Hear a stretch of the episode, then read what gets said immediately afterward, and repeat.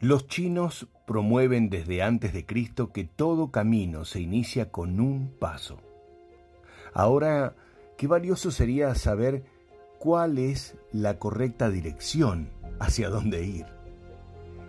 Y más poderoso aún, cuál es la dirección hacia donde todos debemos ir. En este mundo donde lo individual a veces le gana a lo colectivo, pensamos en la salvación individual y poco me importa quién queda atrás. Incluso algunos que pregonan la igualdad entre las personas, a la hora de contratar a alguien, se olvidan de sus causas o ideales. Mientras más comodidades tenemos, los seres humanos nos comenzamos a olvidar la trascendencia del otro en mi razón de existencia. Unión o extinción. Los animales saben que para protegerse, para la supervivencia de la especie o para llegar lejos en las largas travesías, se debe viajar junto al otro y hacia la misma dirección.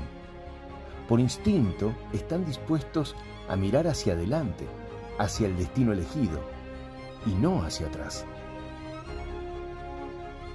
Política de Estado. En esta casa todos deben estudiar, porque si no, serán esclavos de su ignorancia, pregona un padre a sus pequeños hijos.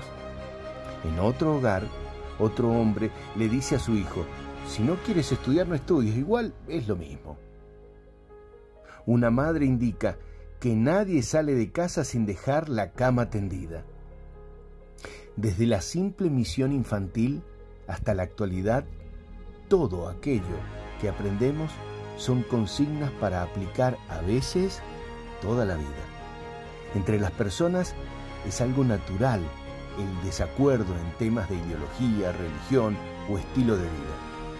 Pero esto no debería impedir pensar en una misma orientación hacia un elevado objetivo, el bienestar de la familia, el bienestar de la comunidad, el bienestar de una nación, el bienestar del mundo.